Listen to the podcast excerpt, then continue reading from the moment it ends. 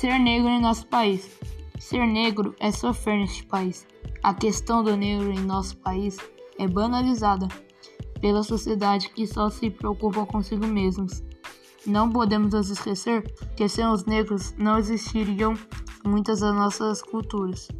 O caráter vem de dentro de nós, não se dá por sua cor. Deixe de ser preconceituoso.